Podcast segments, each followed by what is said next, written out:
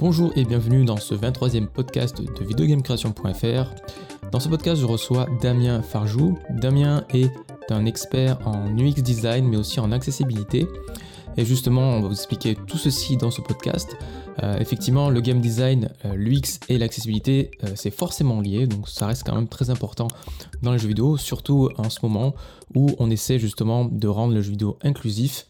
Damien va nous parler de ses études, de son métier, de ses passions, des bonnes pratiques à intégrer dans les jeux vidéo indépendants et des nouveaux contrôleurs utilisés justement pour les personnes en situation de handicap. Bah, j'espère que tu vas bien. Merci d'avoir répondu euh, positivement à ma demande d'interview. Et oui, oui, très bien. Et merci à toi de m'inviter. Euh, on s'est croisés virtuellement ce matin. Euh, on était dans la même école pour assister aux présentations des projets des élèves il était sur, sur l'ordinateur, mais il n'était pas euh, sur place. Euh, du coup, c'est drôle de se revoir encore une fois. Euh, on n'est pas loin, tu habites à Montpellier. Et écoute, on, a pas mal de questions sur ton métier, sur ce que tu fais. donc, Damien, est-ce que tu peux te présenter comme si tu te présentais en soirée? Oui, je m'appelle euh, Damien Farjou, j'ai 30 ans. Et je suis consultant formateur en UX design et accessibilité de jeux vidéo. Alors la question qu'on me pose souvent, mais qu'est-ce que l'accessibilité euh, de jeux vidéo? Qu'est-ce que ça veut dire? Euh, Tout simplement, ça veut dire rendre le jeu vidéo accessible aux personnes en situation de handicap peu importe les capacités, euh, c'est aux jeux vidéo de, pouvoir euh, donner des options afin que le jeu reste jouable partout. Ok, bah, du coup tu as répondu un petit peu à, la question suivante, mais euh, avant de, d'approfondir le sujet, euh, quelles études as-tu fait pour euh, devenir euh, consultant? Alors, moi, j'ai un master en game design obtenu à l'université Paul Valéry à Montpellier, que j'ai obtenu en 2016. Suite à ça, j'ai découvert le monde associatif du handicap au travers un service civique à l'APF France Handicap, qui est la seconde association en France sur le handicap après la FM Téléthon. Et pendant ce service civique, j'ai découvert le domaine de l'accessibilité de jeux vidéo, euh, notamment via la première Game Accessibility Conference qui avait lieu en France pour la première fois en 2018. Et euh, j'ai eu l'occasion d'avoir une place gratuite avec euh, le RIJV, que je remercie hein, encore aujourd'hui d'ailleurs puisque euh, ça a été une révélation, euh, cette conférence où je me suis dit, ben, c'est ça que je veux faire euh, pour le reste de ma vie, plus ou moins.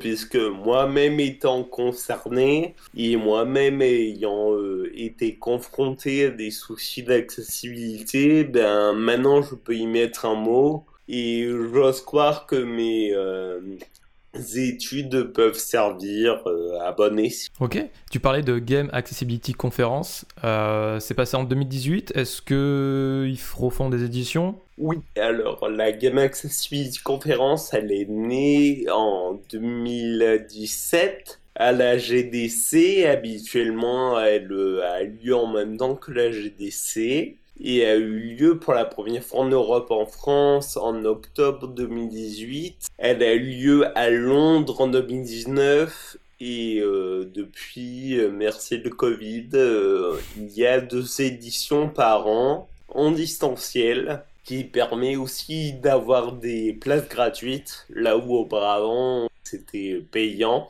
et donc de pouvoir y assister librement y a de plus en plus de monde qui s'intéresse à ce sujet. Euh, ok, du coup, euh, les conférences, en tout cas les deux événements, euh, ça se passe en ligne, mais c'est c'est pas français, c'est pas francophone, c'est international, plutôt anglais? Non, oui, c'est international. En effet, présentation en anglais. elles ont été créées par deux, deux personnes qui sont Travolker, qui est Accessibility Lead à Microsoft, et euh, Ian Hamilton, euh, qui est consultant en accessibilité euh, lui-même, travaillant avant la BBC. Ok. Et euh, tu parlais du RIJV tout à l'heure. Est-ce que tu peux oui, en toucher alors le rassemblement inclusif euh, du jeu vidéo, alors c'est une association qui aujourd'hui n'est pas trop trop active malheureusement le Covid n'a pas que des avantages, euh, mais euh, qui était une association, qui est une association qui promeut l'inclusivité dans le jeu vidéo et qui est un sujet qui est de plus en plus euh, mis en avant dans les conférences. Et les associations comme Game Impact aussi, où ils en parlent très régulièrement et euh, une autre association euh, afro-gameuse qui se concentre plus sur euh, l'ethnicité dans le jeu vidéo et notamment la personne noire. Ok. du coup, avant de, bah, devenir consultant en accessibilité UX, est-ce que, est que tu as d'autres expérience professionnelle bon, Tu es formateur aussi euh, En effet, oui, j'ai omis d'émettre euh, ce petit détail. J'ai eu aussi l'occasion de faire une formation de formateur professionnel d'adultes, formation FPA, donc euh, qui nous permet d'obtenir un titre professionnel de formateur. dans ma tête, ma logique, c'était de vouloir partager mon savoir et mon expérience vécue en tant que personne en situation de handicap et en tant que joueur de jeux vidéo et en tant que game designer moi-même, euh, j'ai eu l'occasion de faire mes stages à Artefix et par la suite euh, de travailler à Artefix en tant qu'intervenant. Et maintenant, je travaille aussi à l'ETPA où nous sommes tous les deux formateurs euh, dans cette école. Bon, on s'est jamais croisé encore dans l'école. Euh, non, en effet, mes interventions restent encore assez rares parce qu'il n'y a jamais assez de place et jamais assez de temps pour tout, même dans les productions de jeux vidéo. On en parlait encore ce matin où la phase de playtest est encore quelque, chose de mhm. rarement euh, pris sérieusement dans les productions de jeux vidéo, mais aussi parce que c'est compliqué, ça demande du temps, ça demande de l'argent, c'est Pas facile à mettre en place. Euh, du coup, euh, sur quel projet tu, tu as travaillé? Est-ce qu'on en connaît quelques-uns? Euh, Alors, malheureusement, non.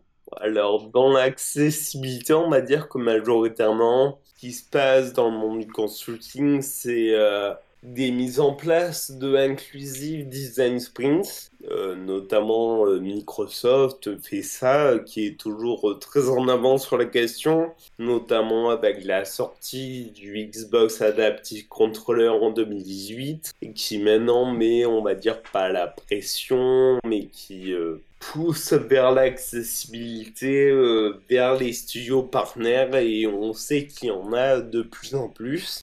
Et lors de ces Inclusive Design Sprints, ils font appel à des personnes concernées pour discuter avec les développeurs de leurs barrières d'accessibilité euh, aux jeux vidéo et comment on pourrait y remédier. Donc j'ai l'occasion de faire ça plusieurs fois avec Microsoft, euh, de partir à Stockholm pour eux euh, à Valencio. Et j'ai eu l'occasion de refaire ça récemment en distanciel. Euh, là, pour le coup, je ne pense pas qu'on n'avait pas le nom du studio, sinon on avait un, et je m'apprête à refaire ça dans deux jours. J'ai eu aussi l'occasion de pouvoir travailler en, en, tant que consultant avec euh, Ubisoft. D'accord, dans, deux jours, ouais, tu ne vas pas revenir à Stockholm euh, pour, euh, pour ton boulot bah, C'est surtout que c'est pas très possible et que maintenant Microsoft met en place ses design sprints à distance via Teams, Skype il y a tout qu'il faut pour ça maintenant. Ok, et euh, tu parlais tout à l'heure du contrôleur euh, Xbox. Euh, j'ai l'image en tête. Est-ce que tu peux me rappeler le nom? Tu nous rappeler le nom, s'il te plaît? Le Xbox Adaptive Controller, joliment appelé XAC. XAC, ouais, ok. entre nous, qui est en fait un hub, une grosse manette avec les touches A et B en, en énorme, qui ressemble un peu à des plaques de cuisson. Et surtout à l'arrière qui a, qui a toute une quantité de prises jack où chaque prise jack ah simule une touche de la manette Xbox et nous permet de brancher ce que l'on veut, donc des contacteurs avec plus ou moins de sensibilité, plus ou moins de grosse taille et pouvoir mettre ces contacteurs où l'on souhaite sur un fauteuil roulant, notamment au niveau des genoux, au niveau des coudes, au niveau euh, de la tête. Euh, tout ça pour s'adapter à la mobilité de la personne. Yes, alors je suis en train de prendre un screenshot et illustrer tout ça, voilà. Donc USB port, euh, ah oui, il y a beaucoup de jack. Ah oui, oui, oui, effectivement. En fait, chaque input, c'est euh, ouais euh, un signal qui peut être traité différemment, en tout cas avec une interaction différente, j'imagine. Alors ça, c'est un début. Hein. J'imagine qu'il y a peut-être des avancées ou des tests, des personnes qui ont dû expérimenter un peu plus les possibilités de ce contrôleur. Effectivement, ça laisse. Disons, disons, ça laisse, voilà, comme tu dis, la liberté de faire la manette euh, que l'on souhaite en, fait. Et ça permet aussi de faire des euh, profils hmm. différents pour chaque type de jeu qu'on joue, puisque suivant le type de jeu, on n'aura pas forcément la même euh, configuration. Donc on n'a pas forcément envie de rechanger tout, changer à chaque fois, et de prendre 15 minutes pour jouer. Là, on peut préenregistrer nos profils et euh, en deux boutons, c'est là. Ah, cool. Euh, et du coup, qu'est-ce que tu en penses de ce contrôleur? Euh, Alors, il est bien. ce problème, quand on parle d'accessibilité, on parle aussi d'accessibilité financière. Hmm. Et c'est vrai que le XAC aujourd'hui est à 99 euros. et nu, c'est-à-dire que si on veut des contacteurs, il faut acheter encore. Euh, de ce côté-là, Logitech a pu créer un bundle euh, qui est le Game, Gaming Adaptive, Adaptive Gaming Kit, pardon, qui permet d'avoir son lot de contacteurs euh, plus ou moins gros et d'avoir, on va dire, une base pour pouvoir jouer avec le ZAC mais qui est aussi au prix de 99 euros. Donc euh, ça fait un prix à 200 euros qui est relativement euh, cher quand on sait que normalement une manette est disponible à l'achat d'une console. Ouais. Ici, ce n'est pas le cas et c'est pour une euh, population dont le porte-monnaie est déjà fragile, on va dire. Ouais, ouais. Et du coup, je suis en train de voir un petit peu ce que fait le JTEC. Euh, euh, tu peux jouer avec les pédales, visiblement, les pieds, euh, avoir des boutons plus ou moins gros. effectivement, c'est du matos très spécifique, donc en termes de prix, c'est pas, pas facile de trouver quelque chose d'accessible financièrement, quoi. Ok. C'est toujours la problématique, c'est de créer, comme tu dis, des outils spécifiques et dont forcément le prix n'est pas le même que la plupart des produits. Hop, je remets le chat. Hein. Tac. Euh, ok. Alors, question suivante. Euh, je crois que tu as déjà un petit peu répondu à cette question. Comment est-ce que tu définirais le travail d'un UX designer? Ah. Plus dans l'UX cette fois-ci. Ah, ah, ça, ça me plaît cette question. Euh, moi, pour moi, l'UX designer, c'est vraiment penser à l'expérience joueur, donc ne plus partir d'un concept de jeu vidéo, mais plus partir d'une personne, euh, donc au travers de ce fameux outil qu'est le persona, et de pouvoir créer une expérience euh, pour euh, cette, cette personne, expérience qui sera donnée à travers un jeu vidéo. Et à la suite, bah, après qu'on ait défini cette fameuse expérience, c'est de pouvoir s'assurer que cette expérience reste constante du début à la fin qu'il n'y ait pas d'éléments qui fassent sortir la, le joueur de l'expérience de jeu. En sachant que l'expérience euh, commence au moment où on entend euh, parler, où elle rentre dans notre système cognitif. Donc ça va être au travers d'un trailer, au travers d'un article, ou lors de notre première expérience de jeu manette en main. Bonne définition, on va dire. Euh, du coup, quelle est la partie de ton métier que tu préfères? Il y a des petits moments comme ça, tu dis ah c'est cool, euh, je m'éclate à ce moment-là, plus que d'autres, j'ai envie de dire.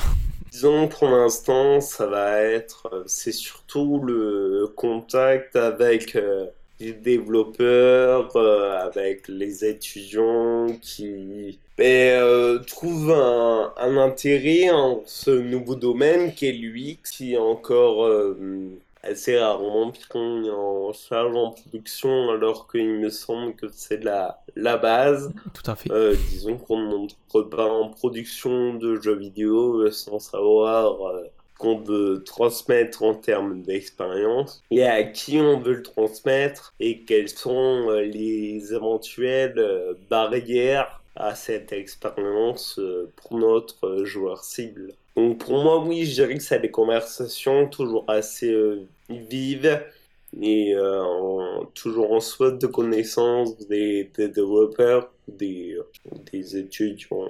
quel est ton, ton meilleur souvenir Est-ce que tu as une anecdote à raconter Un truc cool sur un projet sur lequel tu as travaillé Une surprise durant la phase de développement ou en ton consulting euh, disons que l'anecdote que je peux donner, ça va être le jour où j'ai été invité à ce fameux Inclusive Design Sprint à Stockholm, où il a fallu que je lise deux, deux ou trois fois le mail hmm.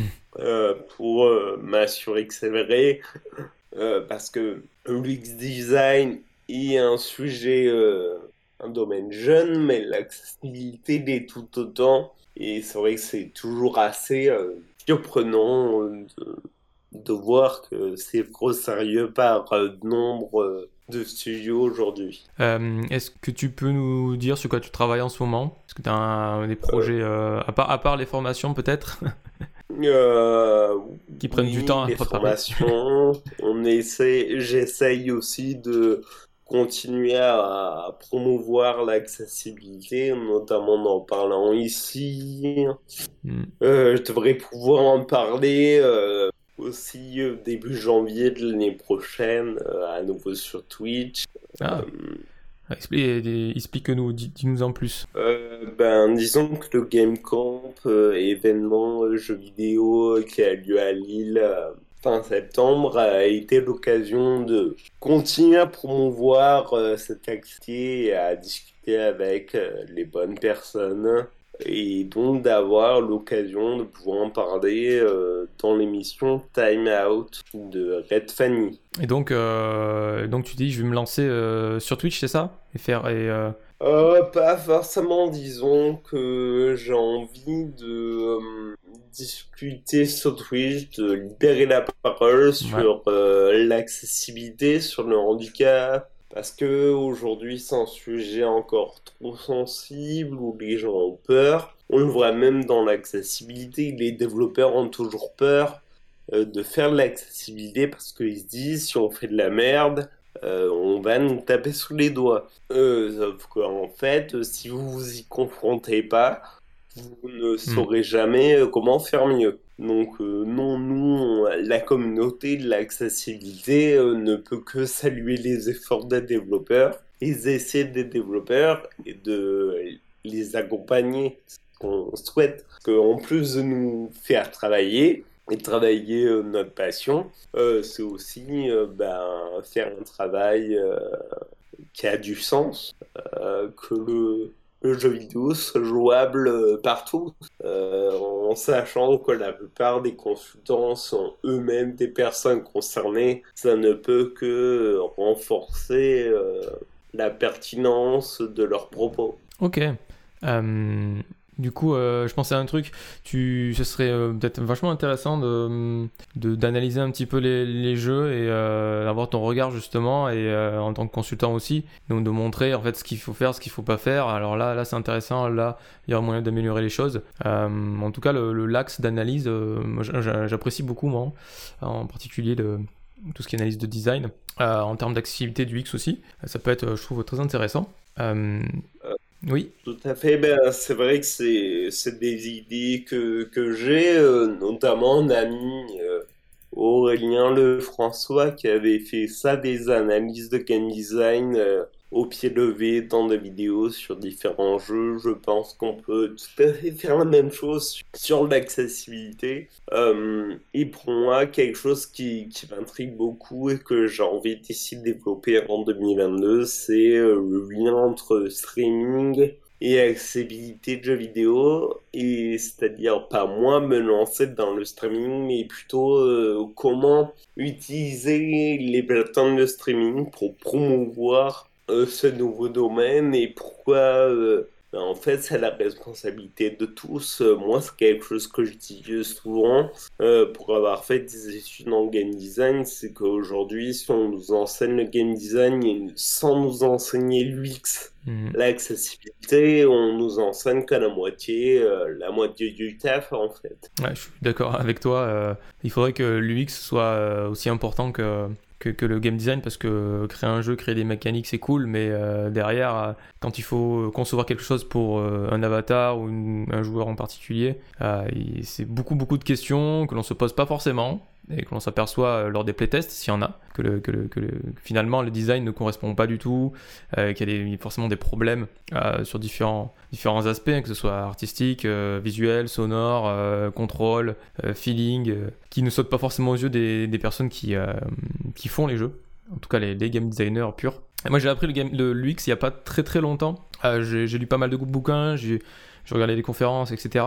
Et euh, j'adore ça parce que tout ce qui touche au cerveau, la psychologie, euh, c'est un truc que j'apprécie énormément. Et, euh, au final, j'ai l'impression de faire beaucoup de psychologie quand je fais du game design maintenant.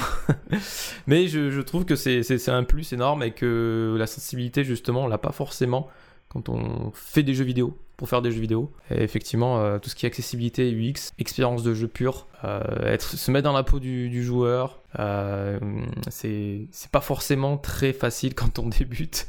Et d'ailleurs, les étudiants ce matin se sont un peu mangés un mur hein, en faisant des jeux.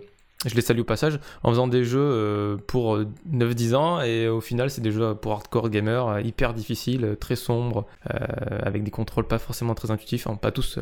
mais bon, on est là pour leur dire euh, quoi faire, donc c'est cool de, les voir, voir évoluer. Oui, oui, après je pense qu'il y a euh, des billets aussi qui sont assez euh, compliqués, et notamment dans le développement de jeux vidéo, sans qu'on le veuille, forcément en fait on, fait un jeu pour soi. Hmm. Et on croit que c'est bien, ça marche bien, mais sur nos propres critères alors que ce qu'on veut, euh, c'est que ça soit jouable euh, par tous. C'est souvent pour ça que les phases de playtest, euh, on se casse souvent les dents. Et je voulais dire autre chose j'ai oublié quoi. playtest, faire un jeu pour soi. oui, alors qu'on oublie une chose essentielle, c'est que notre jeu, s'il n'y a pas de joueur pour jouer, il n'existe pas.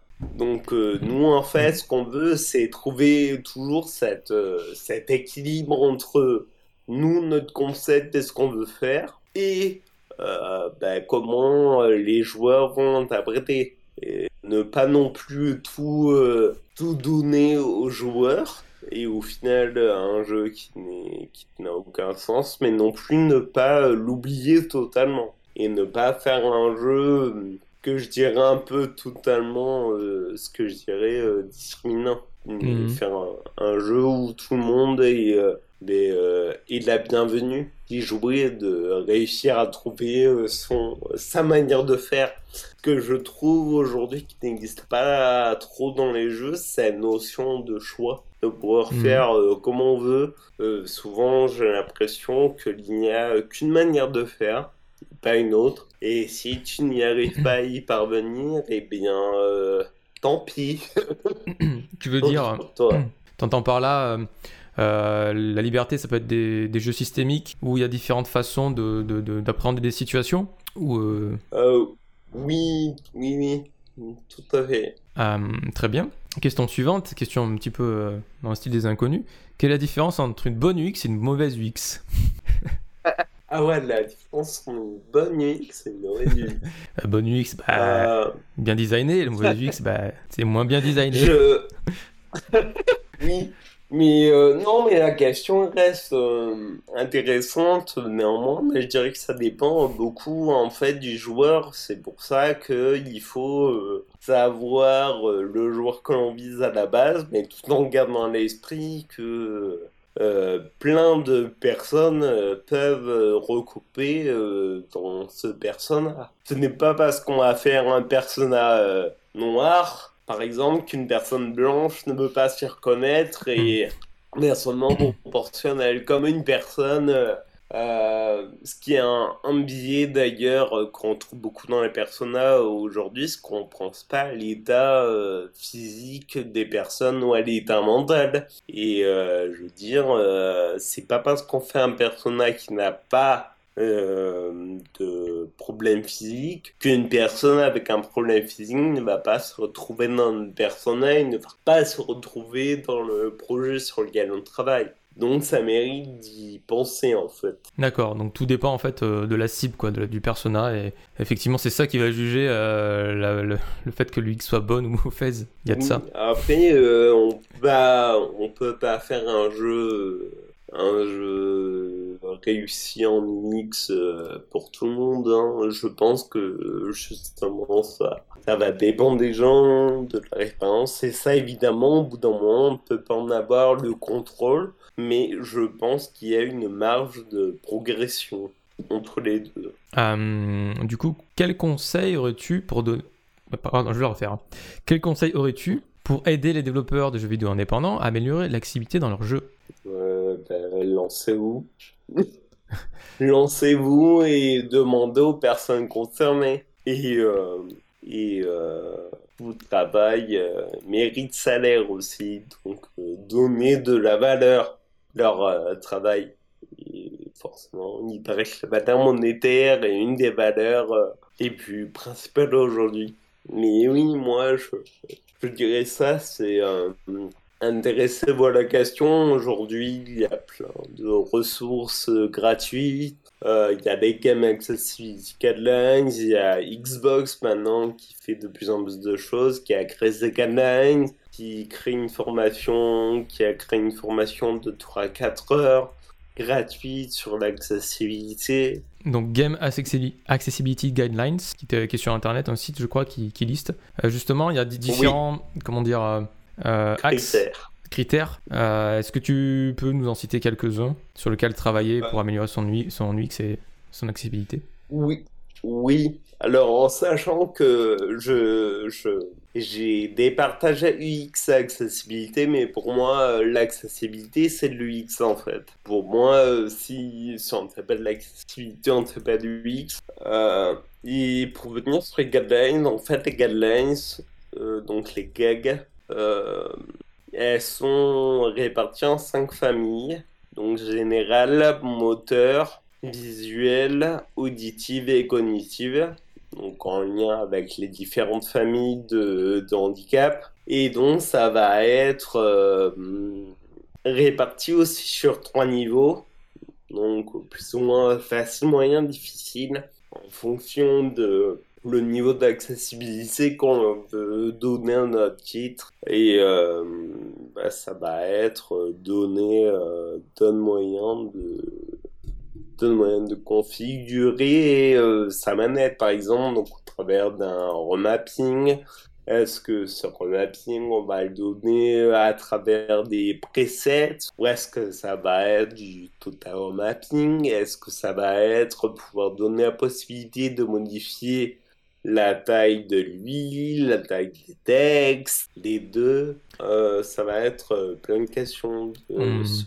Plus on, on laisse la possibilité aux joueurs de, personnaliser euh, euh, beaucoup de choses, ou plus on rend le jeu accessible, j'ai envie de dire. Enfin, en tout cas, on, l'améliore sur cet axe. Oui, oui, oui, personnaliser son expérience, puisqu'on ne peut pas réellement deviner le handicap et les besoins de chacun. Donc, le but, ça va de leur donner des options pour que ça soit, pour qu'elle puisse être prise en compte, pour que ses besoins soient pris en compte. Euh, mais il y a aussi une partie design interne à prendre en compte, c'est-à-dire que l'accessibilité, ce n'est pas que des options. Euh, ce n'est pas parce qu'on a mis une option, euh, un toggle que c'est bon. Euh, c'est aussi l'impact qu'il y a derrière. Typiquement, je suis en train de jouer à Solar H de Earth Machine et ils ont mis une option toggle parce qu'on peut skater le caractère, le personnage peut skater et normalement c'est du holding Sauf que du holding pour les personnes avec un handicap moteur et euh, qui n'ont pas de force et qui n'ont pas de d'endurance, euh, c'est pas possible. Donc euh, il y a un toggle. Donc on appuie sur la touche L2 et ça skate automatiquement jusqu'au moment où on s'arrête. Sauf que ça n'a pas été pris en compte dans le design derrière et notamment dans le bel design. Et donc, euh, ce qui fait que des fois, euh, ben, on appuie, mais il, s'arrête pas euh, de suite de skater, il glisse, et souvent on rate notre cible, notre objectif. En sachant que c'est un jeu qui demande régulièrement de la précision dans sa déplacement, ben, pour le coup, c'est assez contraire à l'expérience euh, du jeu. Euh, et du coup, euh, ça me fait penser, est-ce que tu as un, exemple de jeu qui pour toi fait très bien les choses en termes d'accessibilité, un triple A? la dernière fois qu'on s'est rencontrés, on, avait parlé de, lors d'un workshop, vous avez parlé de Ghost Recon Wild. C'est pas Wildland, c'était le dernier? Ouais. Breakpoint? Breakpoint. Ouais. Qui justement avait des options d'accessibilité énormes. Après, ça reste des options. Je sais pas ce que tu en penses. Euh, alors, euh, Ghost Recon Breakpoint, euh, Ubisoft de manière générale, de toute façon, sont, peut-être et peut-être l'autre entreprise après Microsoft à être au devant en matière d'accessibilité, puisque chaque projet améliore des choses de manière fluente, il utilise pour le projet suivant euh, récemment, faire Crisis, euh, un régal à ce niveau-là.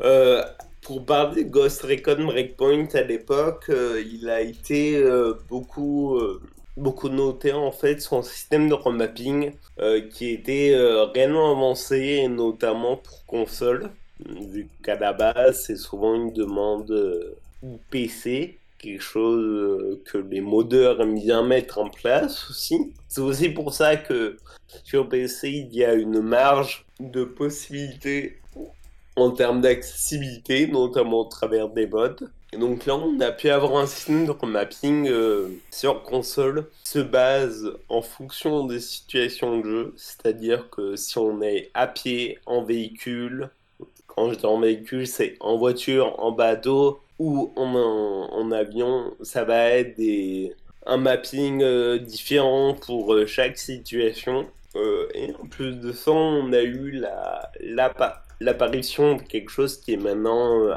il me semble, très utile aujourd'hui, qui a pris un pas au-dessus avec Far Cry 6, c'est la notion mhm. de double tap où chaque touche, on peut ben, modifier euh, à notre sauce, c'est-à-dire soit une touche, soit double touche, soit un hold. Euh, c'est-à-dire avoir trois interactions différentes en fonction de pour chaque euh, touche, pour chaque, touche, ouais. on peut utiliser A de trois manières différentes, par exemple A double double A ou holding.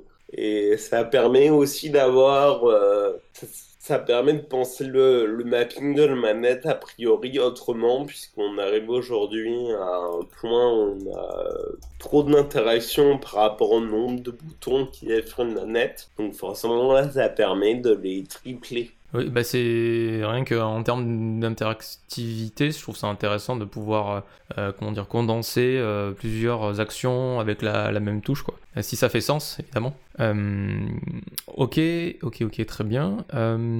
Est-ce que tu peux donner quelques erreurs classiques ou énumérer quelques erreurs classiques à éviter en termes d'UX et d'accessibilité Des erreurs que tu vois tout le temps il ah, ça aurait pu être changé, les gars. vous pouvez juste modifier deux trois trucs et boum, vous avez, quelque chose de plus accessible. euh, bah souvent, en fait, moi je dirais que l'accessibilité, il y a des notions de priorité comme toujours et c'est en fonction de l'expérience de l'expérience joueur qu'on veut donner. Euh, typiquement, j'ai joué à The Passlet, euh, qui est un jeu où il y a beaucoup d'écrits où l'expérience de jeu, l'expérience narrative se passe beaucoup par ça. sauf qu'il n'y a pas de il n'y a pas de resizing de lui et ah donc du texte qui s'affiche. Mm. Et donc cette expérience de jeu échappe aux personnes avec des qui sont malvoyants ou aveugles et je trouve ça euh, bah, dommage en fait de, de, ne pas avoir pensé à ça alors qu'à côté de ça c'est un jeu qui va bah, avoir aussi un toggle et avoir une visée automatique de base pour tout le monde. C'est-à-dire que le challenge ne va pas être euh, la précision de la visée. Ce qui forcément pour moi ayant un handicap moteur, ben, c'est quelque chose que, que j'ai remercié et qui m'a même euh, ben, donné envie d'acheter les jeux. Donc euh, ça peut devenir aussi un argument marketing, même si ça ne doit pas le rester. Il ne faut pas faire de l'accessibilité pour faire de l'accessibilité. Ok. effectivement, le, le, truc de base, quoi, pour, pouvoir lire correctement, euh, que ce soit lisible et, et euh, potentiellement euh, modifier cette, ces fameuses tailles de texte ou même la police d'écriture des fois, qui, qui est la base, surtout si c'est un jeu avec beaucoup de texte. Je sais pas quel jeu tu m'as cité, c'était Passless? The, The Passless, ouais. Ok, c'est un jeu narratif avec beaucoup beaucoup de texte? Ben en fait, alors c'est un jeu en, on va dire semi-open world qui me rappelle un petit peu Shadow of the Colossus, mm avec des combats de des combats euh, de gros, euh, grosses bestioles, on va dire. Mais euh, on peut se balader dans un monde. donc il y a beaucoup aussi la musique, l'ambiance visuelle. Et on va croiser des lieux et notamment des personnes, des cadavres, qui vont donner lieu à des interactions et donc à du texte, une petite histoire en fait. Les, et cette histoire, elle est euh, par écrit. Ouais, ok. D'où l'importance. Et ça, oui, tout à fait. Typiquement, ça, c'est des petites choses, en fait, euh, pour euh, les développeurs, ils y pensent pas à ces petits détails ou ils y pensent trop tard et ça devient après un cauchemar à modifier. typiquement, le, un développeur de Outer World a fait une conférence durant la Game Accessibility Conference de 2020 et euh, nous disait qu'il a voulu modifier euh, le text sizing euh, après la sortie du titre. il a mis trois mois. il a mis trois mois à le faire parce que ben, fallait s'assurer qu'il n'y ait pas de bug, que le texte ne sorte pas de d'e-box pré, préétabli, etc. etc. Donc, c'est un vrai cauchemar. Que si on y pense dès le départ, euh, bizarrement, euh, ça devient moins compliqué. Forcément, si on se dit dès le départ, on, va faire rentrer une typo 42, euh, bah ta typo par 18, normalement, elle, rentre aussi, quoi. Si t'arrives à faire très gros, tu peux faire très petit. Ok.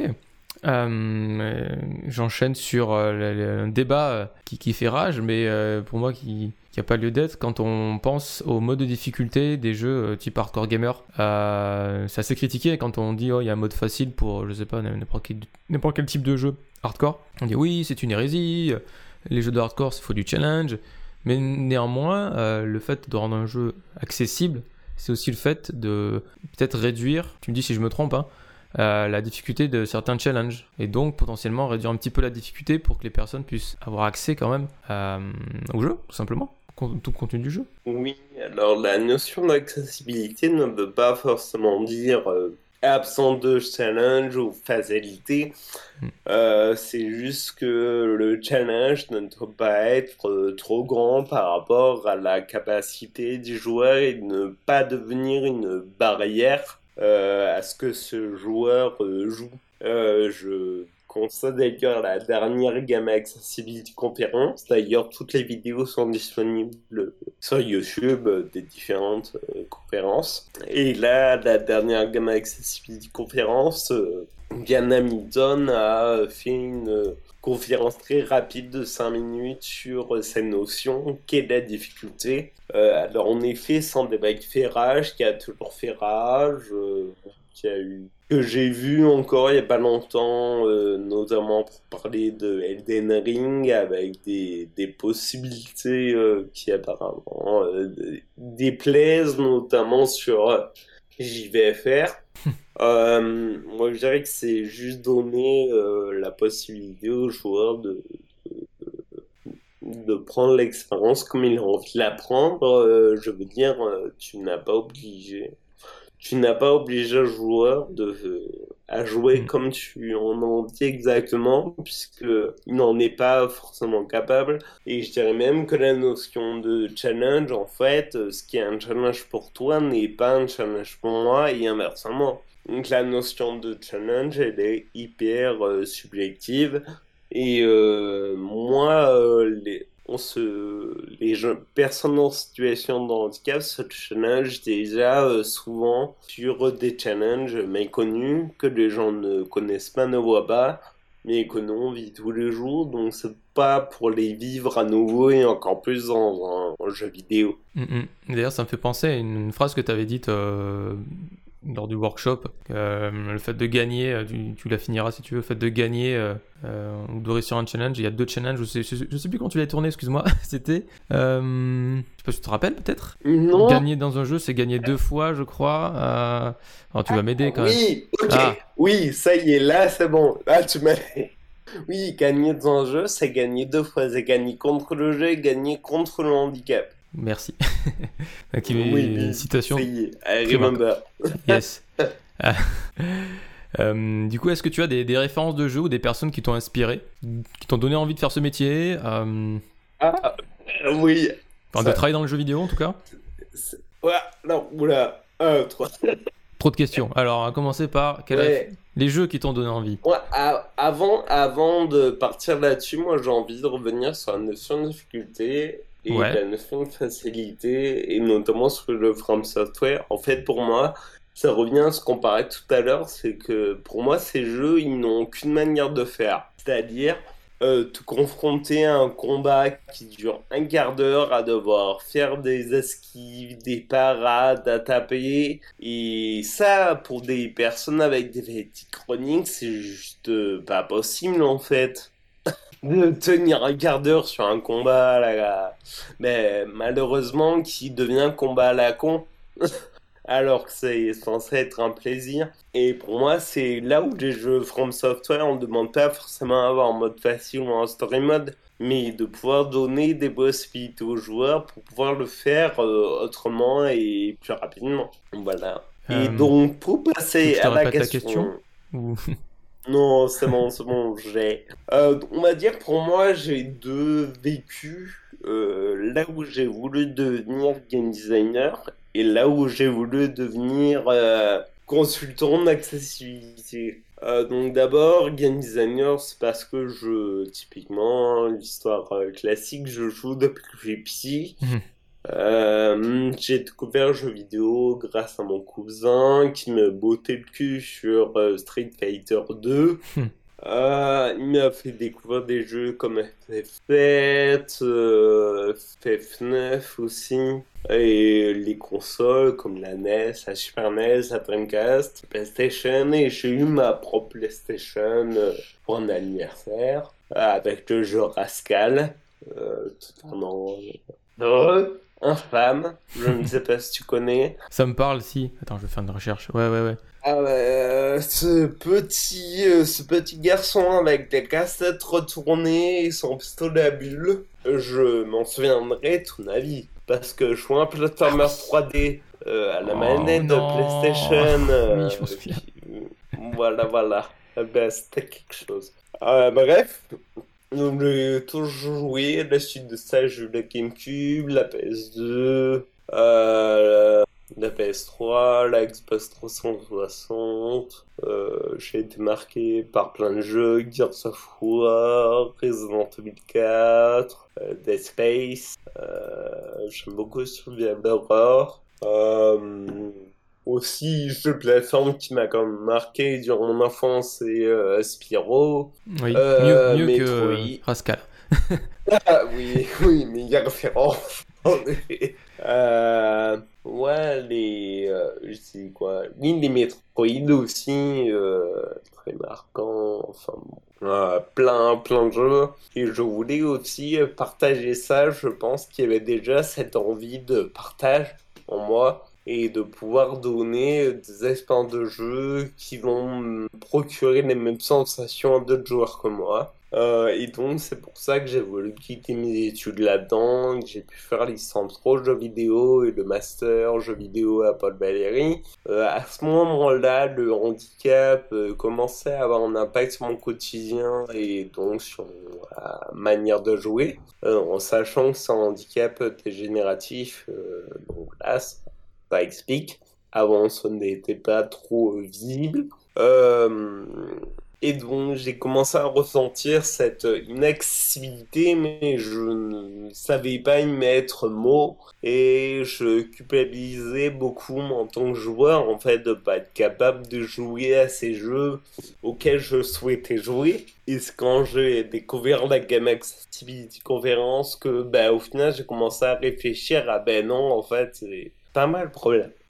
Hmm. Un jeu vidéo n'a pas à dire à un joueur euh, tu es bon ou tu es pas bon. Tu peux me jouer ou tu ne peux pas me jouer. En sachant que ça, euh, ça peut arriver dès le début du jeu.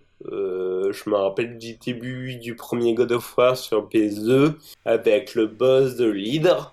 Il y avait des QTE et ces QTE, je ne pouvais pas dépasser. Donc, dès le début du jeu, le jeu me disait Je ne peux, tu ne peux pas me jouer.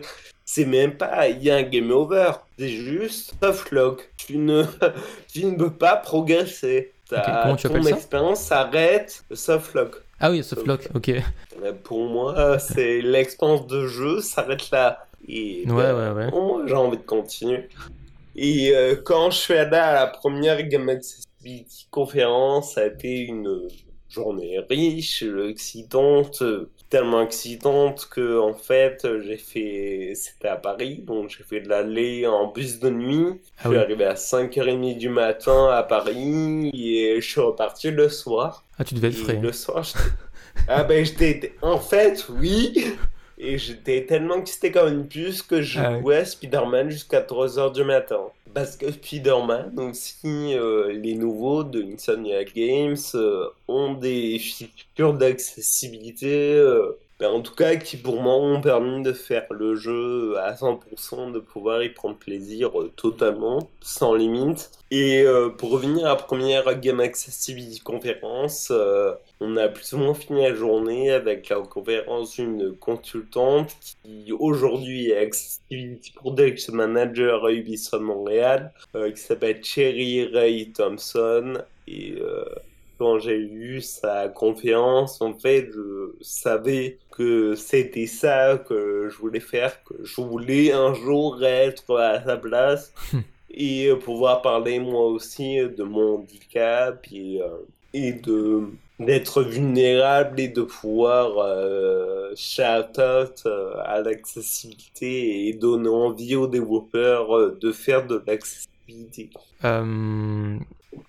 question, avant la question, est-ce que tu as un livre euh, que tu recommanderais? Sur n'importe quoi, hein, ce que tu veux, soit game design, UX, euh, jeux vidéo, roman. Euh, l'équipe, allez, l'équipe, le journal L'équipe. non, non, alors game design, l'art du game design, hein, de logiciel, toujours en une, il y a le cerveau du joueur, euh, de Celia Dance euh, qui a droit maintenant à sa traduction, donc euh, ce n'est plus une excuse. Très bien, Célia, tout à fait. Et en termes. non, mais par contre, quelque chose qui n'a rien à voir avec le jeu vidéo, mais qui nourrit aussi mes réflexions du moment, c'est une autrice féministe américaine qui s'appelle Sarah Schulman et qui a écrit des livres comme La gentrification de l'esprit et euh, Le conflit n'est pas une agression. Deux, deux titres que je recommande qui euh, permettent euh, de ne plus voir le monde en noir et blanc mais que aussi tout évolue en fonction de ce contexte. Est-ce que tu peux répéter les, les, deux livres de Oui, bien sûr. La gentrification des esprits. Gentrification des esprits, je le mettrai dans la description. Et euh, le conflit n'est pas une agression. Euh, alors il y a deux commentaires dans le chat là. Euh, quelqu'un qu'on connaît tous les deux qui s'appelle Grégoire et Grégoire justement a des a visiblement des problèmes pour bonsoir Grégoire pour pour distinguer les couleurs. Est-ce que tu pourrais nous en dire plus sur sur cet aspect? Donc, en effet, le daltonisme est euh, bien sûr pris en compte en accessibilité de jeux vidéo. Ça va être pris en compte de différentes manières. Euh, des jeux qui vont euh, comprendre des filtres pour le daltonien. D'autres jeux comme Overwatch qui vont vraiment permettre de se personnaliser, de personnaliser les couleurs, c'est-à-dire que pour chaque type de visuel, donc c'est-à-dire pour voir des ennemis ou des alliés, on va pouvoir personnaliser la couleur que l'on voit. Euh, sinon, il y a un titre qui s'appelle U H-U-E, qui est un petit platformer dont la ah principale mécanique de gameplay est sur la couleur et qui va offrir une option daltonienne euh, où euh, chaque couleur va être représentée par un symbole euh, différent. Et le mieux, moi, je dirais, éviter autant que faire se peut d'utiliser la couleur pour donner l'information aux joueurs et de se baser euh, sur euh, autre chose. Je pense. Complémenter peut-être. D'autres possibilités. Complémenter avec le son, avec euh, pas seulement la couleur, mais la forme, la texture, les plus, de contraste peut-être aussi. Oui, tout à fait, On peut jouer largement là-dessus aussi. du coup, ça me fait penser à une chose. quand j'ai fait mon tout premier jeu vidéo, j'ai utilisé un petit jeu de stratégie en fait avec des cellules, les cellules vertes et se battait contre les cellules rouges. Donc j'ai sorti un prototype comme ça et euh, beaucoup de commentaires me disaient bah je, je vois pas la différence. Et du coup je me dis mais merde j'ai complètement oublié. Euh, effectivement c'est une très mauvaise idée. Et du coup j'ai testé mon jeu avec des filtres. Euh, visiblement on peut tester justement l'image et voir en fait comment perçoit les couleurs certaines personnes. Et effectivement c'est très mauvaise idée. En plus les, les, couleurs en tout cas la teinte comment dire elle, se ressemble énormément quand quand tu utilisais le filtre, donc tu voyais pas du tout la différence. Euh, du coup, bah, j'ai changé les couleurs, j'ai euh, rajouté aussi des symboles pour améliorer un petit peu cette expérience utilisateur. Euh, visuellement, j'ai plus plus de remarques, mais c'est le truc de base hein, que je dis maintenant. effectivement, quand je vois des, couleurs rouges et, vertes, fais attention, c'est que ça va être compliqué pour certaines, certaines personnes, donc faut, faut faire gaffe. rouge, rouge et vert, rouge et bleu, c'est souvent les couleurs utilisées dans les multijoueurs et en fait, c'est les couleurs d'Oscrir, puisque ce sont les couleurs qui vont être directement impactées par les différents types de daltonisme, qui sont au nombre de trois, que je ne saurais pas citer ici. De tératopie, protanopie et tritranopie, je crois. Euh, du coup, sur le. Je, merci, je vous laisserai googler euh, tout ça. Euh, ouais, ouais, du coup, dans, sur, le site Game Accessibility Guidelines, il doit y avoir, j'imagine, bah, les, les, les, axes à suivre, les recommandations sur ce point-là, avec des exemples. Oui, oui, oui. longtemps que je suis plus là-dessus. Ouais. Alors, Game Accessibility Guidelines n'a pas d'exemple, ce qui est la force actuelle de C'est Accessibility Guidelines qu'aujourd'hui, pour euh, chaque critère, ils ont aussi, c'est aussi accompagné d'exemples de, différents jeux qui vont plus ou moins bien faire des choses. Euh, du coup, j'ai deux commentaires. Euh, Grégoire qui nous dit le problème n'est pas tant la couleur que le contraste. Si le contraste est bon entre deux couleurs, les daltoniens ne seront pas perdus. Oui, effectivement, le contraste. Euh, vaut mieux euh, penser contraste que couleur. Euh, quelque chose de sombre ou de clair, on voit clairement la différence. En, tout cas, c'est ce que je pense. Et encore une fois, ça, ça dépend, je pense, aussi de leur rôle dans ton gameplay, dans ton jeu. Hmm. Et encore une fois, de la cible puisque aussi euh, il y a une forme de, culture et de vocabulaire dans le jeu vidéo que si tu l'as, euh, tu vas apprendre à pallier tes handicaps, si je puis dire. mais pour un nouveau joueur, euh, ça va pas être le cas. Et s'il n'a jamais l'occasion de pouvoir jouer un jeu vidéo sans être bloqué par son handicap, il ne pourra jamais apprendre ce vocabulaire. Euh, ok, euh, du coup je vais atteindre la dernière question, mais je crois que tu as déjà répondu. À quoi tu joues en ce moment? Euh, Oui, en effet, je joue à Solar H, donc le nouveau titre de Earth Machine qui a créé Hyper Light Drifter. Et je joue aussi à Alan Wake Remastered. Ah oui.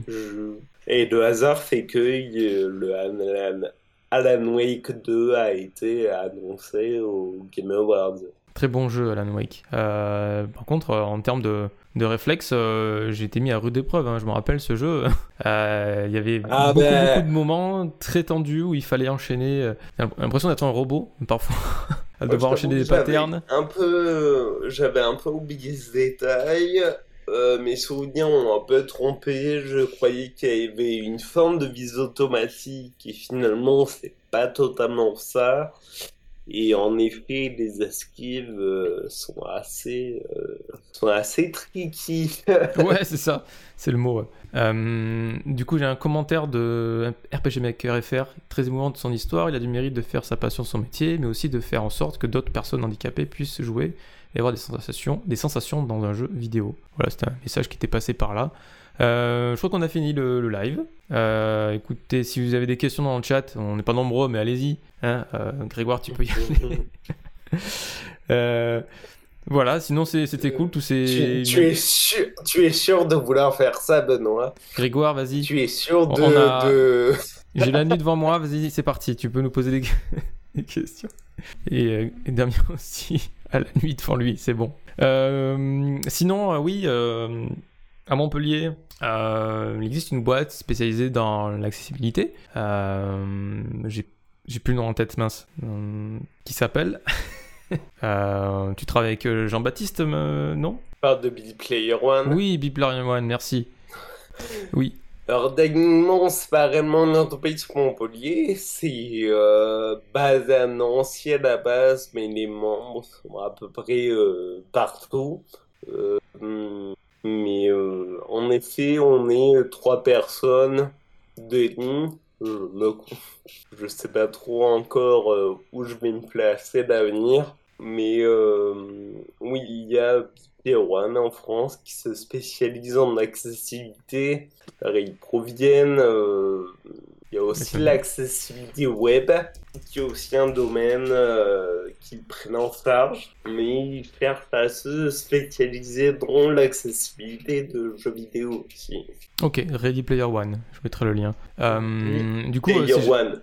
Ready B Player One. B Player One, pas le film. pourquoi je Ready Player One euh, Parce que c'est le film. Parce que c'est le film, évidemment.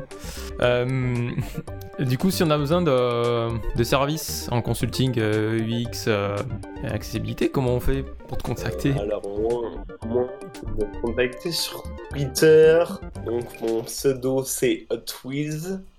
Yes, ah, franchement, il a fallu un peu tricher. Il a fallu un peu tricher pour avoir un pseudo unique, donc c'est with H majuscule, OT en minuscule, underscore, W en majuscule, H 33 LZ. Je mettrai le lien.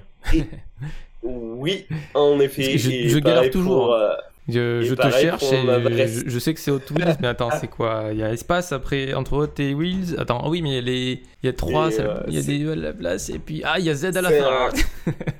c'est pour ça je veux pas me mettre accessible au premier venu, tu vois, c'est une épreuve pour réussir à me parler d'abord. ok, donc on peut te contacter. On peut, on peut me contacter par mail à twitsgames.gmail.com. Tu me donneras le, le, l'email et euh, d'ailleurs tu es sur LinkedIn donc on peut aussi te contacter directement. Aussi, oui. Hmm. En effet, et là, par contre, il n'y a pas de trick. Euh, pas de tricks. ouais, mais c'est comme ça que je fais en général. Je, je, tape ton nom, ton prénom et, je, trouve ton Twitter après. Euh, ok, j'ai une question avant de nous quitter de Grégoire. Si notre ah. cible est le plus grand et le plus grand nombre, si notre cible est le plus grand nombre, faut-il penser qu'imaginer l'accessibilité au plus grand nombre est une énorme ressource en termes d'argent? Ne vaut-il pas mieux dépenser cet argent dans un autre domaine, dans d'autres domaines En gros, bah, déjà, moi, je te dirais euh, partir avec l'idée qu'on veut faire un jeu pour le plus grand nombre, c'est compliqué. Parce que tu fais des choix de design.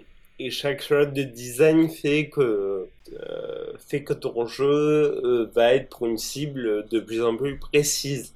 Typiquement, j'ai un projet étudiant Artefix aussi, leur cible c'est la plus grande. Chouette. Par contre, euh, fais une histoire qui se passe euh, dans les westerns. Donc euh, tu l'as déjà, tu fais un choix de design assez fort qui va pas forcément en mode de côté, mais qui faut pas non plus se leurrer et se dire que tout le monde aime les westerns.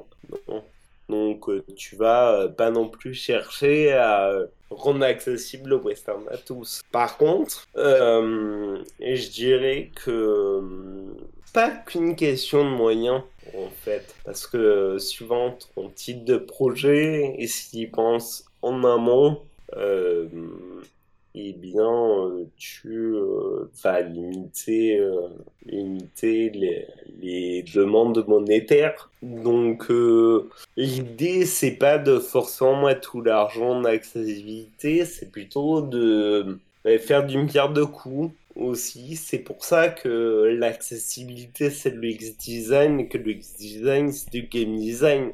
Tout est lié on aime bien euh, mettre un peu des barrières dans l'industrie pour savoir de quoi on parle, mais en fait, euh, tout est lié. Est-ce que dit l'un euh, va rebondir sur ce que dit l'autre, etc., etc. C'est qu'on va s'intéresser pas aux mêmes choses et pas aux mêmes questions. La question à se poser en termes d'équilibrage, c'est à quel moment tu vas sacrifier du game design au profit de l'UX et inversement. Voilà, est-ce que tu es satisfait de la réponse, euh, Grégoire?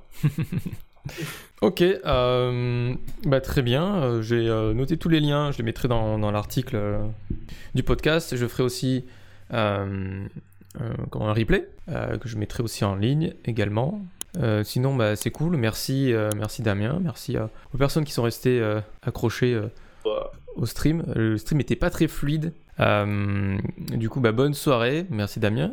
Et bien, merci à vous. C'était très intéressant. À tous. Un commentaire qui dit que c'était très intéressant. Donc merci pour ce, feedback. Bah, N'hésitez pas à rajouter des commentaires, poser vos questions euh, ou à contacter directement Damien sur son, sur son Twitter déjà. Premier challenge. merci. Au revoir.